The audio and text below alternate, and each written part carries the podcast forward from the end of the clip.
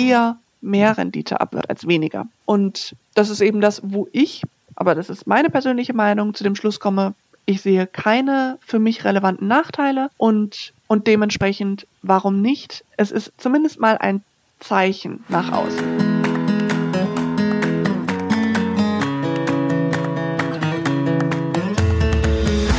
Hallo und herzlich willkommen zu unserer neuen Folge von Meine Mäuse, der Finanzpodcast für die Familie. Heute haben wir das Thema mitgenommen nachhaltige Geldanlage. Mein Name ist Eva. Und ich bin Nico. Hi. Hallo. Die nachhaltige Geldanlage ist ja in den letzten Jahren äh, sehr stark gewachsen. Wenn ich mir das ansehe, das Investitionsvolumen zum Beispiel 2014 bis 2018 allein ist schon um 70 Prozent gewachsen, also immens.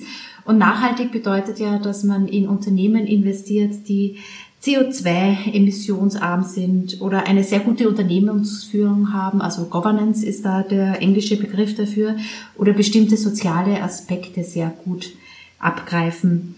Aber es bedeutet auch für viele Investoren eine große Unsicherheit, äh, was jetzt eigentlich nachhaltige Geldanlage bedeutet, wie man nachhaltig investieren kann und ob sich das finanziell überhaupt auszahlt. Also passt das Risiko-Rendite-Verhältnis noch, wenn die Geldanlage wahrscheinlich durch eine nachhaltige Auswahl etwas weniger divers wird, zum Beispiel. Und was jetzt auch neu kommen wird, was ich besonders spannend fand, war halt, dass ab 2022, also ab nächsten beziehungsweise übernächsten Jahr, die Finanzberater vorrangig nicht nur Rendite und Sicherheit oder Liquidität fragen bei ihren privaten Investoren, die sie da beraten, sondern auch Nachhaltigkeitspräferenzen abfragen, also so Dinge wie, wie nachhaltig soll die Geldanlage sein. Und daher, weil Nico und ich, also ich spreche jetzt auch mal für dich, Nico, nicht, nicht die allergrößten Experten sind in dieser Geldanlagenbereich, haben wir unseren ersten Interviewgast eingeladen. Und das ist Claudia Müller. Hallo Claudia. Hallo. Hallo. Wir freuen uns sehr, dass du mit dabei bist. Also Claudia habe ich schon vor ein paar Monaten kennengelernt. Ich wurde aufmerksam auf ihr Forum Female Finance Forum und äh, das ist so eine Gesellschaft, die sich auf einen Frauenaustausch besonders wichtig ist und äh, der auch wichtig ist, dass die Frauen gegenseitig unterstützen und sie bietet Workshops für Arbeitgeber an, die für die Arbeitnehmerinnen ein finanzielles Seminar zum Beispiel anbieten wollen oder auch so individuelle Workshops. Und ich freue mich ganz riesig, dass die Claudia mit dabei ist, denn die war auch vor ein paar Jahren, also vor drei Jahren noch verantwortlich bei der Deutschen Bundesbank für die nachhaltige Geldanlage. Richtig, ja. ja. Claudia, also Du bist ja jetzt unsere Expertin für die nachhaltige Geldanlage. Ich war ganz beeindruckt, was du da in den letzten Jahren auch bei der Bundesbank äh, alles gemacht hast und wie viele Interviews du auch noch gibst zur nachhaltigen Geldanlage. Wie bist du denn dazu gekommen? Tatsächlich über die Bundesbank. Ich hatte vorher noch gar nicht so richtig von dem Thema gehört, hatte mir wie wahrscheinlich ganz viele Menschen, überhaupt keine Gedanken darüber gemacht, dass es einen Zusammenhang zwischen meinem Geld und Nachhaltigkeit geben könnte. Hatte das in meinen Alltagsentscheidungen durchaus immer wieder sozusagen mitgedacht. Also bei der Frage, esse ich Fleisch oder wie viel Fleisch esse ich noch und dann welches oder wie viel möchte ich fliegen. Ich besitze gar kein Auto. Also das sind alles durchaus bewusste Entscheidungen gewesen. Aber über das Thema Nachhaltigkeit im Zusammenhang mit Geld hatte ich noch überhaupt nicht nachgedacht. Aber die Bundesbank musste sich einfach mit dem Thema befassen, weil Deutschland 2017 den Vorsitz der G20 hatte, also die Gruppe der 20 größten Industrie- und Schwellenländer. Und da war das Thema ein Agendapunkt. Und deswegen, das war da aber alles noch, noch relativ neu. Man muss sagen, dass das Thema Du hast gerade auch schon erwähnt, wie die Wachstumsraten und sind und so. Bei dem Thema entwickelt sich wahnsinnig viel. Und 2016 im Vorbereitungsjahr und dann 2017 in dem sozusagen Hauptjahr war das alles noch deutlich mhm. quasi in den Kinderschuhen im Vergleich zu heute. Aber so bin ich zu dem Thema gekommen. Schön. Claudia, bist du dir eigentlich der, der Bedeutung dieses Momentes gerade bewusst? Weißt du eigentlich, dass du unser erster Gast bist im Podcast? Ich fühle mich wahnsinnig geehrt. Also wir haben heute sozusagen Weltpremiere.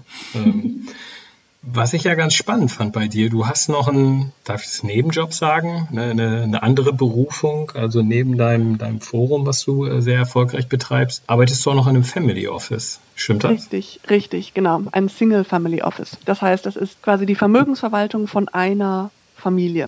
Das ist eine deutsche Unternehmerfamilie, irgendwann wurde das Unternehmen verkauft und die Familie hat ein kleines Team, das eben ihr Vermögen verwaltet und das mit einem hundertprozentigen Impact-Anspruch. Also da sind die Kriterien gleichberechtigt. Rendite, Liquidität und Impact, also die Nachhaltigkeit. Impact muss immer gleich gut vertreten sein oder gleich, gleich stark beachtet werden, sagen wir so. Das ist Work in Progress. Das heißt, wir wissen, dass nicht alle unsere Investitionen wirklich nachhaltig sind. Aber wir versuchen mhm. alleine schon mal, also über unser gesamtes Portfolio eben einen guten Impact zu haben, das kontinuierlich zu verbessern und vor allem auch den negativen Impact zu minimieren. Das ist, so. spannend. Das ist total spannend. Bei Family Office denke ich ja immer an so, an so holzvertäfelte Räume mit einer Zigarre am, am Brennen in der Seite und einer dicken Ledercouch, wo dann mhm. äh, die Millionenentscheidungen getroffen werden. Mhm. Genauso ist das, nee, oder? Genau so, ganz genau so. Also ich rauche auch regelmäßig Zigarre. das ist mein liebstes Hobby. Gleich nach irgendwelchen Oldtimer-Rennen. Nein, natürlich nicht. Also wir sind ein Team von fünf Angestellten plus zwei Familienmitglieder, die aktiv mitarbeiten und sind also ein, ein, relativ kleines Family Office, bringen häufig, also jetzt ich nicht, aber meine Kollegen bringen auch immer mal wieder die Kinder mit zur Arbeit, wenn da irgendwie die Kinderbetreuung jetzt gerade zu Corona-Zeiten mal wieder ausgefallen ist oder sowas in die Richtung. Also auch dann unser Geschäftsführer und dann sitzt da halt der dreijährige Sohn mit im im Besprechungsraum und der Geschäftsführer im Zweifelsfall auch mit auf dem Boden, weil ne, funktioniert ja nicht anders. Also da sieht man dann eben auch, dass Nachhaltigkeit, also das ist ja auch ein Teil von Nachhaltigkeit, wie die dann eben gelebt wird. Also natürlich sitzen wir da und treffen Entscheidungen, aber die sind sehr, sehr fundiert, auch standardisiert, damit da eben möglichst wenig Bauchgefühl oder Befindlichkeiten mit reinspielen, mit klarem Investmentkomitee, wo dann alle eine gleichberechtigte Stimme haben, egal ob eben Familienmitglied und Erbe dementsprechend oder kleine Angestellte, die nur in Teilzeiterwerbstätigkeit also mit dabei ist oder so. Alle werden gehört und wir achten darauf, dass wir am Schluss zu einer entweder einstimmigen Entscheidung kommen oder zumindest eine Entscheidung, bei der alle Leute, alle Beteiligten sagen, dass sie sie mittragen können. Du sprichst ja über nachhaltige Geldanlage und die verschiedenen Versionen davon. Jetzt eigentlich so mal ganz plakativ gefragt, wie kann man denn überhaupt nachhaltig investieren? Welche Möglichkeiten stehen mir denn offen als Privatinvestor? Eigentlich alles, was mir auch in herkömmlich zur Verfügung steht. Also ich kann bei meiner Immobilie darauf achten, dass die keine Ahnung, wärmegedämmt ist oder solche Sachen. Ich kann, wenn es eine Mietsimmobilie ist, Nachhaltigkeit hat ja ganz viele verschiedene Facetten. Das eine ist zum Beispiel der CO2-Ausstoß. Das andere ist zum Beispiel auch die Frage, ob ich, wenn ich jetzt Besitzerin einer großen Mietimmobilie bin, dann zum Beispiel den Mieterinnen und Mietern in der Corona-Krise anbiete, ihre Mieten für eine gewisse Zeit lang auszusetzen und sie später dann halt irgendwie, ne, dass sie die später zurückzahlen oder so, in dem Bewusstsein, dass einfach gerade viele Selbstständige zum Beispiel in Schwierigkeiten gekommen sind. Das wäre dann eben irgendwie soziale Nachhaltigkeit. Oder bei Aktienfonds genau dasselbe. Bei Aktien, da kann ich dann eben darauf achten, inwiefern die Unternehmen ihren negativen Impact reduzieren. Das heißt, dass sie sich zum Beispiel an gängige Arbeitsschutzregeln halten oder Diversity groß schreiben oder ihren CO2-Fußabdruck reduzieren oder sonstiges. Und dann eben natürlich der nächste Schritt ist, ob sie einen positiven Beitrag leisten. Erneuerbare Energien mhm. ist so ein typisches Beispiel. Genau, aber im Prinzip alle herkömmlichen Anlageklassen, die es in traditionell gibt, auch in nachhaltig. Mhm. Also bei den Aktienfonds kann man dann halt eben auch in aktiv gemanagte Fonds investieren oder auch in ETFs zum Beispiel, die nachhaltig sind. Genau. Und ich muss mir immer bei den unterschiedlichen Anlageklassen bewusst sein, dass das Ausmaß der Nachhaltigkeit dann auch unterschiedlich ist. Also wenn ich in einen Solarpark investiere, dann ist das wahrscheinlich ziemlich nachhaltig. Und wenn ich in einen breit gestreuten Aktienfonds investiere, dann ist das vielleicht etwas weniger nachhaltig.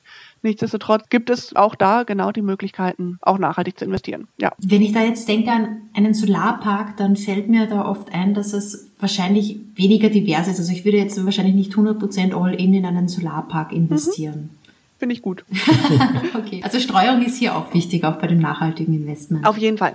Auf jeden Fall, das ist ganz wichtig. Nachhaltig bedeutet ja nicht automatisch, dass es auch wirtschaftlich tragfähig ist. Also nur weil ein Unternehmen total grün und bunt und was weiß ich was ist, heißt das nicht unbedingt, dass das Geschäftsmodell auch tragfähig ist. Das heißt, eigentlich muss ich genau dieselben Fragen stellen. Das heißt, es muss irgendwie wirtschaftlich tragfähig sein, es muss verhältnismäßig kostengünstig sein, ich muss mir über meine eigene Risikopräferenz bewusst sein, das muss irgendwie gestreut sein und so weiter. Das heißt, ich persönlich würde auch allen, gerade allen Einsteigerinnen empfehlen, nicht am Anfang in einen Solarpark All-In zu gehen, sondern halt in einen Fonds, der breit aufgestellt ist, breit gestreut, um da einfach mein Risiko zu reduzieren. Damit eben, wenn der eine Solarpark pleite geht, dann habe ich echt ein Problem. Wohingegen, wenn von einem Fonds, der in tausend unterschiedliche Unternehmen investiert, eins pleite geht, ist mir das relativ egal. Und erst nachdem ich sozusagen die ganzen anderen normalen Fragen beantwortet habe, füge ich den Filter Nachhaltigkeit hinzu und schaue dann, was noch übrig bleibt und ob das für mich eine Option ist. Mhm. Das Aber das ist ganz wichtig. Also das eben das, was du sagtest.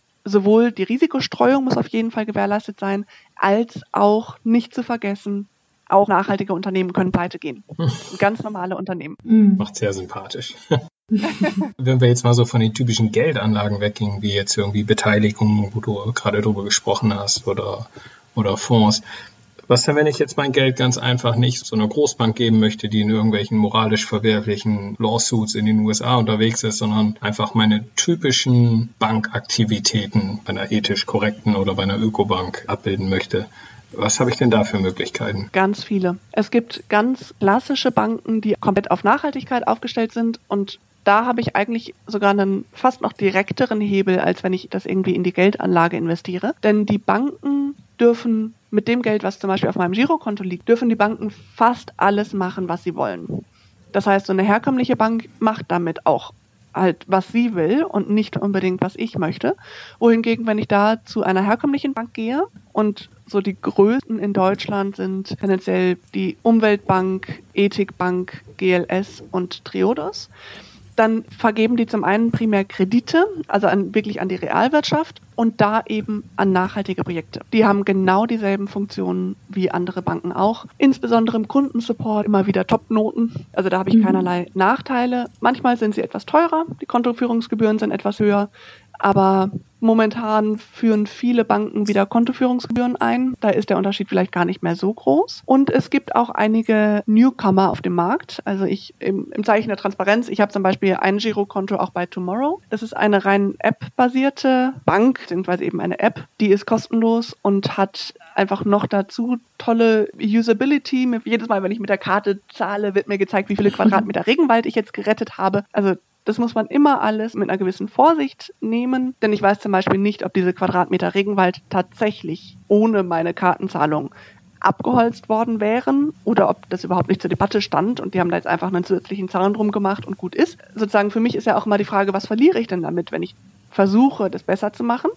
Und ich sehe keinerlei Nachteile von nachhaltigen Banken. Das finde ich ja eigentlich auch ganz interessant vom Investment. Also es kann halt eben sein, dass meine Hausbank um die Ecke, die äh, in meiner Kleinstadt ist, Waffenzulieferer oder Kinderarbeit unterstützt, indem sie Unternehmensanteile Unbedingt. von solchen Firmen kauft. Das ist sogar auch relativ wahrscheinlich, dass sie das tut. Genau. Schon alleine, also jetzt Kinderarbeit ist theoretisch natürlich verboten, weltweit, ist aber auch erschreckend, finde ich, wie verbreitet es trotzdem noch ist. Deutschland ist auch ganz groß immer noch im Bereich der Kohleförderung und auch Finanzierung. Ich komme aus Nordrhein-Westfalen ursprünglich und wenn man sich da so die regionalen Banken anschaut, und wir haben ja so diverse Banken, die eben explizit dafür da sind, die regionale Wirtschaft zu unterstützen, hat auch ihren Zweck, aber das führt eben dann automatisch dazu, dass die auch relativ stark in fossilen Brennträgern investiert sind. Und wenn das etwas ist, was ich nicht möchte, dann muss ich eben schauen, ob ich eine Bank finde, die das explizit nicht finanziert. Und der, dein Kommentar gerade spannend, dass du gesagt hast, naja klar, also so genau weiß ich so auch nicht, was die damit machen, aber brauche ich auch nicht, weil es besser als gar nichts. Ja? Also ich glaube, das trifft es auch ganz gut, weil das war immer was, wo ich mir ein bisschen schwer mitgetan habe bei, beim ethischen Investieren, dass ich sage, hey, das sind so viele das sind so viele Schlupflöcher, ja, also ist das wirklich so? Also, oder ist das nicht nur Schmu oder da sind auch immer noch ein paar Unternehmen bei, die ich, äh, in die ich gar nicht investieren möchte. Aber das Ziel ist, glaube ich, tatsächlich, naja, und wenn es nur 80 Prozent richtig ist, ist halt immer noch gut. Ne? Also genau, da würde ich gerne ein bisschen differenzieren. Zum einen, du sprichst mir gerade aus der Seele. Einer meiner Lieblingssätze, der auch in meinem Buch zum Beispiel vorkommt und so, ist, 80 Prozent richtig ist immer noch besser als 100 Prozent nicht gemacht. Von daher, also dieses dann ist better than perfect, heißt es so? Ja, ne? Ja. Ähm, nein, better done than perfect, so.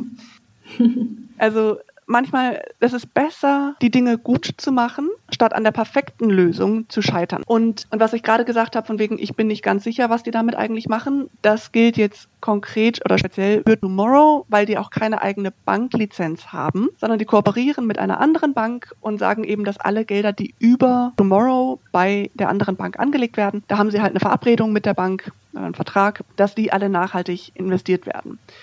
Formell aber, wenn man sich jetzt anschaut, was die BaFin zum Beispiel da prüfen würde, formell darf sich eine Bank von keiner externen Einrichtung irgendwie vorgeben lassen, was sie mit ihrem Geld macht. Die muss ganz streng unabhängig sein, ihre eigenen Risikokriterien erfüllen und so weiter. Das heißt, theoretisch dürfen die das gar nicht, also dürfen die das nicht verpflichtend machen. Das ist quasi eine Absichtserklärung. Bei den großen Banken, die wirkliche Banklizenzen haben, egal ob Triodos oder GLS oder Umweltbank oder Ethikbank, kriege ich absolut transparent dargelegt, in was die eigentlich investieren. Und das unterscheidet sie von den herkömmlichen Banken. Transparenz ist ein ganz wichtiger Faktor im Bereich der Nachhaltigkeit. Und wenn es jetzt ich nehme jetzt alles auf, was du gerade gesagt hast. Ähm, wenn ich mir jetzt anschaue, wie das mit der Geldanlage ist, dann hast du natürlich vollkommen recht. Wenn ich mir so einen nachhaltigen ETF anschaue, insbesondere einen von den breit gestreuten, die nur die erste Stufe der Nachhaltigkeit erfüllen, dann sehe ich da immer irgendwelche Unternehmen, denen ich mich frage, äh, warum? Warum ist dieses Unternehmen jetzt in einem sogenannten nachhaltigen ETF vorhanden? Aber dann kann ich trotzdem, also auch da gibt es dann wieder verschiedene Aspekte. Zum einen finde ich, warum stellen wir an unsere Geldanlage höhere Ansprüche als an uns selber. Ja, ich versuche in meinem Alltag mich möglichst nachhaltig zu verhalten. Das heißt, wie gesagt, ich besitze kein Auto, ich fahre Fahrrad, ich versuche nicht zu fliegen, ich versuche oder ich habe meinen Fleischkonsum reduziert und so weiter. Ich bin aber nicht vegetarisch, geschweige denn vegan. Meine Mode ist häufig nicht, oder da achte ich nicht besonders drauf, einfach weil ich als Frau mit 1,87 Meter äh, Körpergröße ohnehin glücklich bin, wenn mir die Sachen passen und auch noch schön sind. Wenn ich dann auch noch wollen würde, dass sie auch nachhaltig sind, dann hätte ich einfach nichts mehr anzuziehen. Aber das heißt, da sage ich dann, okay, ja, so ist es. Natürlich versuche ich keine Nestle-Produkte zu kaufen, aber ich würde wetten, dass irgendwas in meinem Kühlschrank von Nestle ist, einfach weil ich nicht weiß, dass die Marke dazugehört. Aber trotzdem versuche ich es und finde, dass das besser ist, als zu sagen, es ist so unübersichtlich und so kompliziert, dann mache ich lieber gar nichts. Und das Spannende ist eben auch, dass wir sehen, also wenn man sich Nachhaltigkeit so ein bisschen als Ampel vorstellt, ja, und wir sagen, wir haben dunkelgrün, das ist wirklich so richtig das, was wir uns unter nachhaltig schön vorstellen. Und dann haben wir hellgrün, das ist irgendwie so, naja, so lala. Und dann haben wir orange und dann haben wir rot. Und was wir sehen, ist auch durch die Nachfrage an nachhaltigen Geldanlagen, auch nachhaltige ETFs, dass die Summe der Unternehmen, dass das, der Großteil der Unternehmen bewegt sich von rot zu gelb und von gelb zu hellgrün. Was ETFs tendenziell noch nicht können, ist dunkelgrün. Weil man da einfach, also ETFs folgen ja einer vorgegebenen Definition, irgendeinem Index. Und das ist eben das Problem bei Nachhaltigkeit. Es gibt keine global akzeptierte Definition von Nachhaltigkeit. Noch nicht mal national. Also mhm. wir drei hätten wahrscheinlich unterschiedliche Definitionen. Ja. Nee, genau. Also wir sehen aber halt diese Entwicklung, dass auch immer mehr Unternehmen von gelb zu hellgrün wandern. Und das ist eben die Entwicklung, die ich ja auch unterstützen kann. Ja, also aber wenn du jetzt sagst, Entwicklung unterstützen, also da fällt mir halt eben auf, dass vor allem die Konsumentscheidungen doch die Unternehmen groß machen oder kleiner machen. Also es waren bestimmt nicht die Investoren, die zum Beispiel Apple so groß machen, wie die derzeit sind, sondern wirklich die Konsumenten, die halt ein iPhone kaufen. Oder es sind nicht die Investoren, die Facebook so groß machen, sondern das sind die Leute, die halt ein Profil bei Facebook einrichten. Oder zum Beispiel auch in die negative Richtung. Nokia wurde bestimmt nicht äh, ja, vom Weltmarkt hinweggespült sozusagen, weil sie weniger Investorengelder bekommen haben, sondern es waren halt die Konsumentscheidungen der Einzelpersonen, der Bürger. Und mein Gefühl ist dann halt auch eher, dass ich ja mit meinen Konsumentscheidungen doch viel größere, stärkere Wirkung habe als durch meine Geldanlage. Stimme ich dir absolut zu, aber ich finde, es muss ja kein Entweder-Oder sein. Ich kann ja sowohl versuchen, meine Konsumentscheidungen so nachhaltig wie möglich aufzustellen und zusätzlich schauen, was kann ich denn auch durch meine Investitionen beeinflussen. Denn es hat schon eine Wirkung. Also man sieht, dass Investorengelder eben auch Druck ausüben auf die Unternehmen, sich in eine gewisse Richtung zu entwickeln und so weiter. Und natürlich sind wir als Kleininvestorinnen da ein absolut kleines Zünglein an der Waage. ne? Gar keine Frage. Aber Warum denn nicht? Ja, es geht mir nicht darum, dass die kleinen Investoren nur ein kleines Zünglein sind. Also ich glaube, jeder Konsument kann mit seinen Entscheidungen, mit seinen persönlichen individuellen Konsumentscheidungen sehr viel bewegen. Und dann in der Summe sehen wir, wie sich die Welt Richtung weniger Plastik zum Beispiel bewegt. Also ich glaube nicht, dass es ein kleines Zünglein ist. Ich glaube, dass jede Entscheidung, jedes einzelne Person große Wirkung hat. Doch was ich halt denke, ist, dass die Geldanlage selbst nicht so eine starke Wirkung hat, wenn die nachhaltig ist. Wenn man das zum Beispiel mal anguckt, eine Studie mal von so einer Privatbank bei Bärenberg zum Beispiel gesagt, dass es derzeit so ist, dass kleine Unternehmen ethisch nicht so gut bewertet werden von den ESG-Kriterien, also von diesen Nachhaltigkeitskriterien, die Environmental oder Social Responsible oder Governance sind, als zum Beispiel größere Unternehmen. Und meiner Meinung liegt es halt daran, dass große Unternehmen sich eine Herrscher an großen Unternehmensberatern leisten können und auch an Anwälten, die halt diese Kriterien versuchen zu entsprechen und da auch das Reporting dementsprechend aufbereiten. Aber kleine Unternehmen haben halt oft nicht die Ressourcen dazu, diese ganzen Reports zu erstellen und sind deswegen eher nicht ethisch gut eingeordnet. Und da ist halt eben meine Frage, hat es halt wirklich Auswirkungen auf die Unternehmen oder hat es eher vielleicht nebenbei eine Auswirkung, die man nicht beabsichtigt hat und eher vielleicht den Wettbewerb verzerrt oder Wettbewerbsvorteile größeren Unternehmen wieder einräumt? Also das stimmt, kleine Unternehmen fallen häufig raus aus diesen Nachhaltigkeitsbewertungen, aus genau dem Grund, den du gesagt hast. Da gibt es aber zum Beispiel auch Fonds, die sich explizit auf kleinere Unternehmen spezialisieren, um genau eben diese Lücke zu schließen. Und es ist auch so, dass wir als Privatinvestorinnen häufig sowieso primär in die großen Unternehmen investieren dadurch, dass wir in ein MSCI World investieren oder was auch immer, da sind ja keine Mall Caps mit drin oder kaum. Das heißt, auch da wieder ist die Frage, was verlieren wir dadurch, dass wir nachhaltig investieren? Weil ich glaube, die Verzerrung ist weniger negativ als der positive Effekt sein kann, dadurch, dass wir eben nachhaltig investieren. Wenn ich mir jetzt vorgenommen habe, Claudia, ich möchte jetzt tatsächlich ethisch investieren. Ne? Also als passiver Geldanleger habe ich jetzt hier mein, mein ETF sonst, mein Portfolio. Dann gibt es ja verschiedene Möglichkeiten. Du hast vorhin schon mal von der ersten Stufe gesprochen. Kannst du da noch mal ein bisschen was zu erklären, was so die, die Stufen des ethischen Investierens oder der, der passiven äh, ethischen ETFs oder Fonds sind? Sehr gerne. Ich habe ja gerade auch schon gesagt, ein großes Problem beim nachhaltigen Investieren ist eben, dass es noch keine klare Definition von Nachhaltigkeit gibt. Das heißt, die zwei Kürzel, die wir am häufigsten finden, sind entweder ESG, die ESG-Kriterien, Environmental oder Ecological, Social und Governance, also Umwelt, Soziales und gute Unternehmensführung, oder SRI, das steht für Socially Responsible Investment. Und die funktionieren beide, das sind die die Buchstaben, nach denen ich Ausschau halten muss, wenn ich mich da orientiere. Und generell funktioniert es so, dass sozusagen im ersten Schritt wird irgendwie eine Grundmenge an Unternehmen genommen. Ja, nehmen wir jetzt mal globale Unternehmen, die größten 1000 oder so. Und dann schmeißen wir alle raus, die explizit böse sind. Das ist normalerweise Rüstung, Atomenergie, fossile Brennträger, Kinderarbeit wird auch nicht so gerne gesehen. Und Pornografie und Alkohol und Tabak auch immer. Wo es schon wieder spannend wird, weil das eine interessante Diskrepanz zwischen dem privaten Konsum und ja, der Geldanlage ist. Habe ich gerade auch gedacht. ja. Während ich mein Bier trinke hier. ja, genau. Genau, genau. Ich trinke auch gerade ein Bier. ich verstehe, also ja, aber nee, eigentlich. ähm, aber da können wir durch unseren Konsum dann eben den entscheidenden. Äh, das gleichen wir wieder aus. genau. Das ist sozusagen dann der Ausschluss der, der Bösen. Da sortieren wir alles raus, was offensichtlich falsch ist. Genau, genau.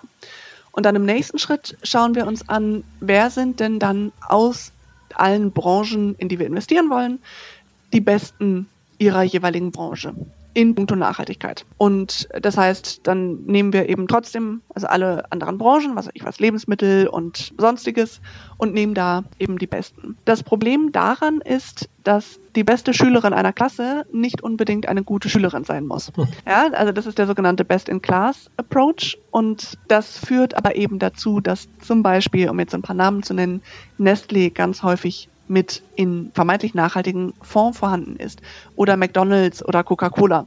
wo man sich dann eben fragen kann, entspricht das meiner Definition von Nachhaltigkeit? Muss dann jeder für sich wissen. Aber das heißt offensichtlich, dass es im Bereich der Lebensmittel nicht so viel Besseres auf dem Markt gibt. Man nimmt die Branche aber mit rein, also die Industrie mit rein, um halt die Diversifikation noch haltbar zu halten.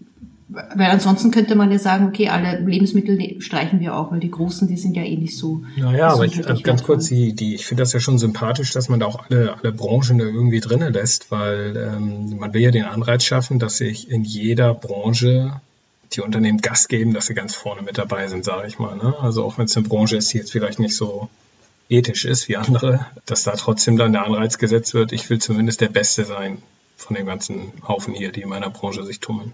Genau. Und das ist tatsächlich auch zum Beispiel ein Punkt, ein Anreizpunkt für Unternehmen, das, also nachhaltiger zu werden, weil sie dann in diesen Index mit reinfallen und dementsprechend die ETFs, also in den ETF. Und das ist natürlich total wichtig für ein Unternehmen, in so einem großen ETF, also drin zu sein, weil dann die ganzen ETFs eben einfach die, die Aktien kaufen müssen. Und ich würde auch nicht sagen, dass die Lebensmittelbranche per se nicht nachhaltig ist. Also das ist wieder die Frage, was ist nachhaltig? Aber ich bin schon ganz froh, dass es Lebensmittel gibt. Das heißt, klar wünsche ich mir, dass das alles auch noch irgendwie ohne Pestizide und Bio und Fair Trade und so weiter produziert wird. Das ist definitiv ein Produkt, auf das wir natürlich nicht verzichten können. Dementsprechend würde ich auch sagen, die Branche komplett per se auszuschließen, wäre eigentlich der falsche Ansatz. Man muss halt schauen, wie gut sind die. Dass diese, diese, diese Unternehmen, die ich gerade genannt habe, rausfliegen, passiert dann in der nächsten Stufe wenn man eben nicht mehr sagt Best in Class, also die Besten aus jeder Branche, sondern wenn man gewisse Mindestkriterien ansetzt, Mindestpunkte quasi erreicht werden müssen. Und dann fliegen die nächsten raus. Und dann wird es aber schon ein bisschen schwierig mit der, mit der Risikostreuung. Ja. Also ich finde es halt immer interessant, wie zum Beispiel sich ein Unternehmen verbessern könnte und ähm, ethisch halt besser bewertet wird.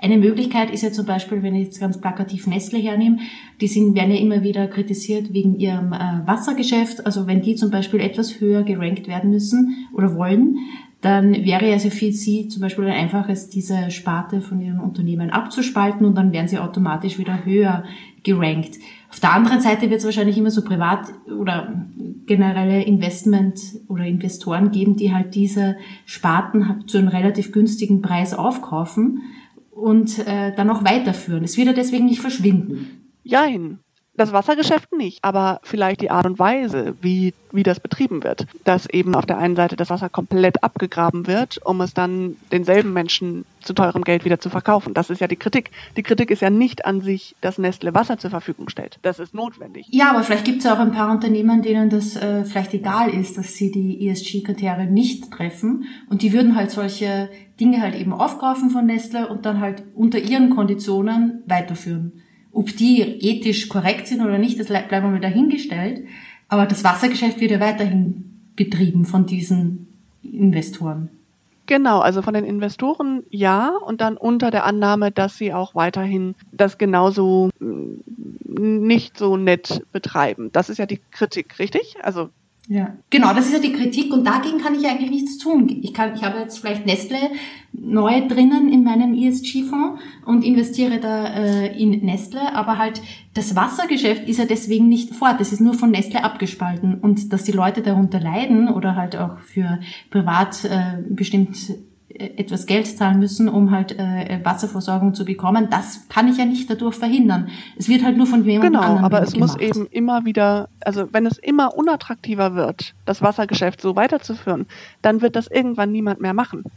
Das ist ja dasselbe mit, mit der Kohle zum Beispiel. Es ist einfach völlig klar, also meiner Meinung nach, dass wir in 50 Jahren nicht mehr in die, der Form wie heute mit Kohle wirtschaften. Und dementsprechend werden irgendwann die Investorinnen auch aufhören, in Kohle zu investieren. Und kleiner Disclaimer, ich rede immer in der weiblichen Form. Männer sind immer mit gemeint.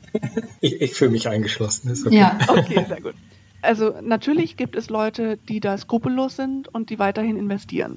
Dann kann ich als Wasserkonsumentin eben darauf achten, nicht die Wasserflasche zu kaufen. Und ich kann auch versuchen, eben nicht also dann weiterhin Nestle zu kaufen, weil die das Wassergeschäft ja abgespalten haben, aber nicht diesen Wasserproduzenten, der aber zum Beispiel es dann eben nicht in meinen nachhaltigen Fonds schaffen würde. Und also das Wichtige ist, dass ich die Wasserflaschen nicht kaufe, aber auch dadurch, dass ich nicht in das, das nicht nachhaltige Wassergeschäft investiere, übt das einen Druck auf das Unternehmen aus dass Tesla so hoch bewertet ist, das verändert ja nichts an sich. Die Frage ist ja immer, was ist die Zukunftsperspektive? Es ist für das Unternehmen viel leichter, neues Geld am Markt aufzunehmen, wenn sie einen gut bewerteten Aktienkurs haben. Und es wird viel mehr über, das Unternehmen geredet und dementsprechend auch, auch wiederum mehr konsumiert, wenn sie einen guten Aktienkurs haben. Das heißt, es ist nicht so, dass das überhaupt keinen Effekt hat. Der größte Effekt, stimme ich dir zu, ist der Konsum, aber nichtsdestotrotz, auch durch meine Nachfrage kann ich Druck ausüben, also durch meine Investitionen kann ich Druck ausüben, zumal das auch etwas ist, was die ja auf ihren Hauptversammlungen offenlegen müssen und so. Und dann ist es auch irgendwann blamabel, wenn immer wieder solche Skandale kommen. Ja, ich glaube, hier, da muss halt jeder selber gucken, wie ich da jetzt als als Nico, als kleiner Privatinvestor da ein Rad drehe, aber dass dieser, dieser Druck, dass der ausgeübt werden kann, das sieht man ja auch an so einem Larry Fink, auf Fall. BlackRock äh, CEO oder dem größten Vermögensverwalter, der hat ihn ja richtig auf die Finger gehauen in seinem Letter to the CEO, wo er gesagt hat, Jungs, jetzt müsst ihr grün werden, sonst habt ihr ein echtes Thema mit uns Investoren. Und norwegischer ähm, Staatsfonds fällt mir da noch ein, die üben ja auch Druck aus. Ich glaube, das passt schon. Die Frage ist, wie kann ich da selber mit meinem ganz, ganz klitzekleinen Stimmchen mitwirken, aber das ist eine generelle Frage, die auch für andere Bereiche gilt, ähm, wie weit ich mich da selbst verantwortlich fühle. Ich habe mich ja letzt auch hingehockt und habe gedacht, jetzt ich möchte auch mal ethisch investieren. Ähm, habe mich mal richtig in das Thema reingekniet und äh, mir auch diese, diese verschiedenen Stufen angeguckt, Claudia, mhm.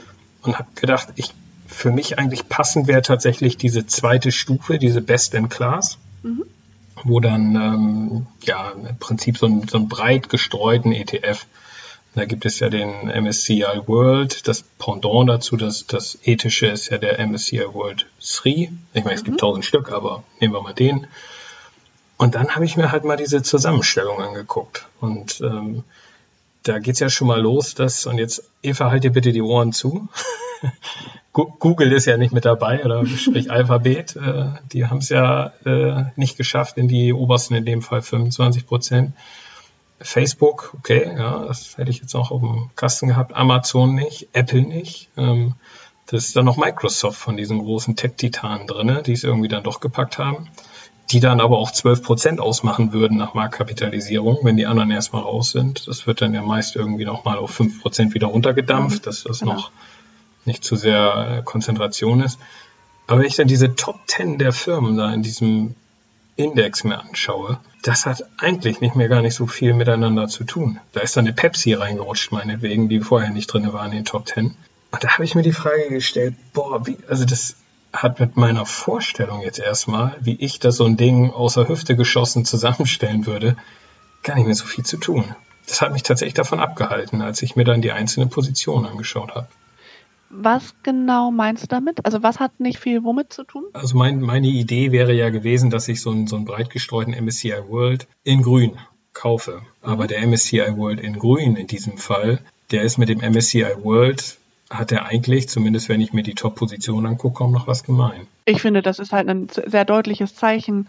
Dafür, also das sagt ja viel über den MSCI World aus. Ja, stimmt. Und dann sage ich mal, die, dass so eine Microsoft übrig geblieben sind, aber eine Apple, Amazon und, und Google jetzt nicht. Gut, da wird sicherlich Gründe für geben. Aber hätte ich jetzt aus meinem Bauchgefühl äh, dem einen von dem anderen jetzt gar nicht schlechter oder besser gestellt. Also es wären jetzt keine Unternehmen gewesen, wo ich aus meinem moralischen Empfinden heraus gesagt hätte, die möchte ich da nicht drin haben, die sind böse.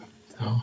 Ja, da kommt es dann einfach drauf an, da kannst du reinschauen. Apple fällt zum Beispiel häufig raus, weil die viele Skandale haben, auch was Kinderarbeit betrifft und solche Sachen. Und deswegen werden die dann, also da, da häufig gibt es auch so eine Skandalklausel, dass wenn ein Unternehmen halt zu viele Skandale hat, dann wird es rausgeschmissen aus dem Index. Und Microsoft eben nicht. Die haben einfach, glaube ich, klarere Regeln intern ähm, und Kriterien, an die sie sich stärker halten müssen. Die Details zwischen den beiden Unternehmen weiß ich jetzt auch nicht. Mhm. Aber da gibt es schon einfach klare Kriterien, nach denen das dann auch eben äh, ja, analysiert und bewertet wird.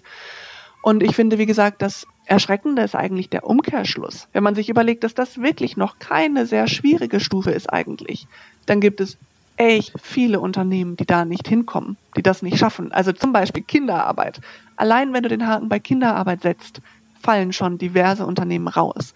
Und eigentlich sollte es doch nicht der Fall sein, dass wir suchen müssen nach den Unternehmen, die nicht mit Kinderarbeit Profit machen, sondern dass das Standard ist, dass eben nicht Kinderarbeit irgendwie, also Thema ist. Und nur wenn ein Unternehmen das irgendwie dabei hat, dann muss es sich rechtfertigen oder kriegt ein dickes rotes Kreuz auf die Stirn oder was auch immer. Ne? Ich, ich finde eigentlich der Umkehrschluss ist wirklich das Erschütternde an dieser Erkenntnis. Ja, ich habe da auch für mich von mitgenommen, also dass wahrscheinlich diese, vielleicht als Einsteiger ist in diese erste Stufe vielleicht tatsächlich das das leichter zu verdauende, also wo man einfach sagt, die offensichtlich Bösen, die nehmen wir jetzt erstmal raus. Dann sind von denen, was weiß ich, 1000, keine Ahnung, 600 MSCI World Firmen, vielleicht noch 1500 drin. So, und die, die offensichtlich auch mit einem größeren Gemeinverständnis vielleicht äh, schlecht sind, äh, dass man die dann als erstes im ersten Schritt vielleicht aussortiert und wenn man sich an das Thema ranrobbt, dass man dann vielleicht den nächsten Schritt geht, Stufe 2, vielleicht irgendwann Stufe 3. Auf jeden ja. Fall. Und das ist eben auch das Schöne bei dem Thema. Es entwickelt sich total viel. Das heißt, man kann wirklich so, also ich habe einmal im Jahr bei mir den Dagobert Duck Tag in meinem Kalender. Und da setze ich mich dann hin und schwimme durch meinen Geldtresor, beziehungsweise gucke halt in mein Depot und äh, schaue an, inwiefern sich, also mache dann erstmal sozusagen die finanzielle Strategieentwicklung, die notwendig ist, nämlich gucke mir meine Einnahmensituation an, hat sich daran was verändert, gucke mir meine Ausgabensituation an, meine Ziele in der nächsten Zeit und so weiter. Also muss sich irgendwas an meiner Investitionsstrategie ändern. Und dann schaue ich mir an, was hat sich denn entwickelt im Bereich der nachhaltigen Geldanlage, denn da entwickelt sich viel. Und was eben das Schöne ist oder was man gesehen hat, wahnsinnig in den letzten Jahren, ist, wie zum Beispiel die Kosten von nachhaltiger Geldanlage gesunken sind. Vor zwei Jahren noch waren die relativ deutlich teurer als die herkömmlichen ETFs. Also ne, im ETF-Bereich sozusagen, dann, wo man damals einen MSCI World für vielleicht 0,2 Prozent bekommen hat, kostete denn der nachhaltige dann 0,6 Prozent oder so, was schon ein großer Unterschied ist. Und inzwischen kostet der MSCI World meinetwegen auch nochmal günstiger geworden, irgendwie 0,1 oder so. Und der nachhaltige, so ein großer MSCI World SRI, ich habe ihn gerade vor mir, 0,18. Das ist wirklich einfach, also so, das ist sagen für mich persönlich eine, ein Unterschied in Kosten, den ich bereit bin zu tragen. Und was ja auch ganz spannend ist, ist, dass die Indizien zumindest dahin zeigen, dass die nachhaltige Geldanlage eher mehr Rendite abwirft als weniger. Und das ist eben das, wo ich, aber das ist meine persönliche Meinung, zu dem Schluss komme, ich sehe keine für mich relevanten Nachteile und, und dementsprechend, warum nicht? Es ist zumindest mal ein Zeichen nach außen. Wahrscheinlich ist die Signalwirkung wichtiger als der tatsächliche Effekt. Aber wenn ich das setzen kann, warum denn nicht? Wie bist du denn persönlich investiert? Hast du voll ähm, eine nachhaltige, zum Beispiel einen nachhaltigen ETF oder Hast du das breiter gestreut? Also wie schaut es denn bei dir persönlich beim Investment aus? Bei mir persönlich, ich bin komplett nachhaltig investiert. Das heißt, auch da wieder regional, das heißt äh, sowohl Industrieländer als auch Schwellenländer. Habe Europa nochmal etwas höher gewichtet, als es zum Beispiel in dem MSCI World vorhanden ist. Aber das ist einfach ne, meine persönliche Vorliebe. Habe sogar auch noch einen Branchen-ETF mit einem kleinen Betrag. Auch da persönliche Präferenz. Und ich investiere auch in einen nachhaltigen aktiven Fonds, wo ich das Geld investiere, das für meine Patenkinder bestimmt ist. Das heißt, auch da wieder sozusagen die Überlegung, was kann man, oder verschiedene Beine, sich, also sich auf verschiedene Beine aufstellen. Das klingt jetzt ein bisschen merkwürdig, aber ähm, also eben wirklich schauen, das Wichtige ist, bei aller Begeisterung für die Nachhaltigkeit die eigentliche, die eigene Strategie nicht zu vergessen und dann zu schauen, wie man die umsetzen kann. Also was ich da so ein bisschen raushöre, ist halt, dass ähm, ein nachhaltiger Fonds oder nachhaltige Geldanlage jetzt nicht unbedingt sofort ein Anfängerprodukt ist. Man muss sich schon wirklich richtig auseinandersetzen. Welche Werte sind mir eigentlich wichtig und welche möchte ich dann da halt einfach getroffen haben und trifft der ETF, den ich auswähle, halt wirklich auch diese Werte, die mir wichtig sind? Jein. Also wenn ich sozusagen den Anspruch habe, dass meine Geldanlage wirklich zu 100 Prozent meinen Werten entspricht, dann ja. Wenn ich aber sage, okay, ich versuche es sozusagen so gut es geht, aber ich möchte auch ein bisschen pragmatisch sein, dann finde ich ehrlich gesagt, dass die Nachhaltigkeit durchaus das Thema auch erleichtern kann, weil es einfach das Angebot reduziert. Ja, ich habe irgendwie mehrere tausend verschiedene ETFs, wenn ich einfach breit nach einem Aktien-ETF suche. Und wenn ich dann den Haken bei Nachhaltigkeit setze, dann reduziert sich das auf, ich glaube, 180. Und das kann auch einfach das Thema erleichtern. Das ist dann möglicherweise halt nicht die perfekte Nachhaltigkeit, aber es ist vielleicht genauso unperfekt, wie ich das in meinem Alltag bin. Und vielleicht reicht das ja. Das hast du schön gesagt. also ihr merkt, dass ich das absolut einfach total einerseits absolut leidenschaftlich bin und gleichzeitig aber auch finde, dass man das Thema nicht wegen zu viel Leidenschaft und zu viel Dogmatik vielleicht, dann, also könnte man dazu kommen, dass man es halt komplett sein lässt, weil man es halt nicht perfekt machen kann.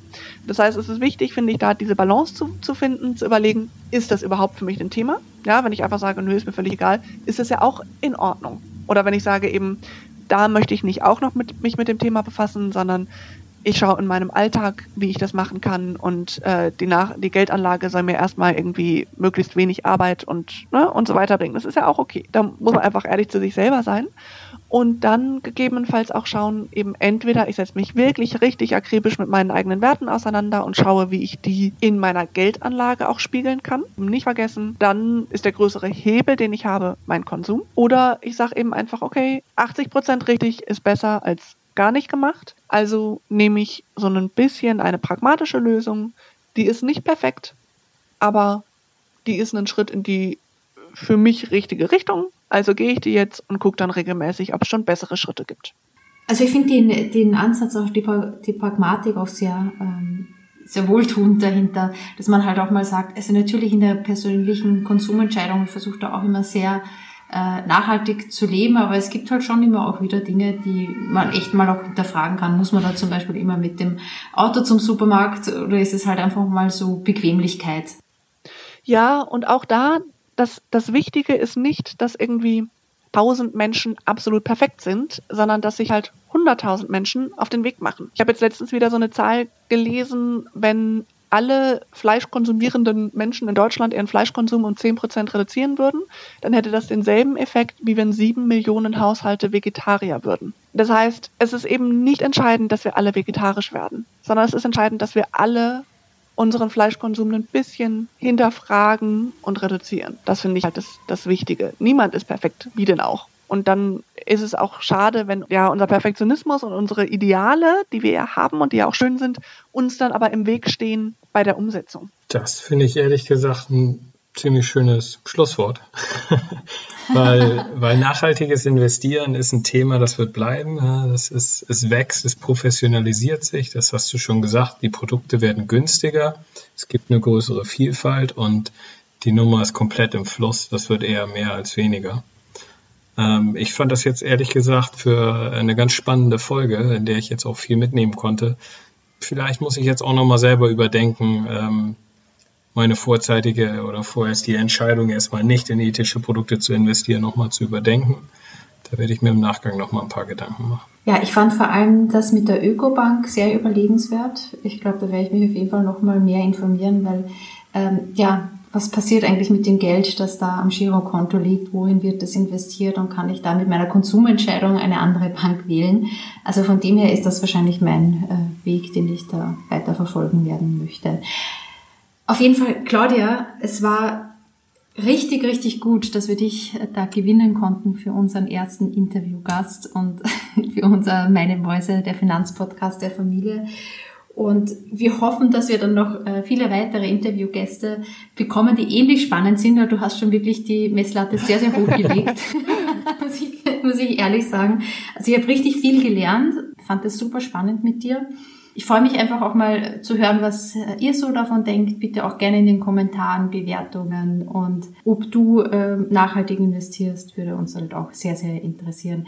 Claudia, viel Erfolg noch für das Female Finance Forum, ein ganz großartiges Portal. Ich werde dir weiterhin auf Insta und Facebook äh, folgen. Richtig coole Sache und schön, dass du bei uns vielen warst. Dank, vielen, vielen Dank. Dank an euch für die Einladung. Mir hat es total viel Spaß gemacht. Ciao. Tschüss. Ciao.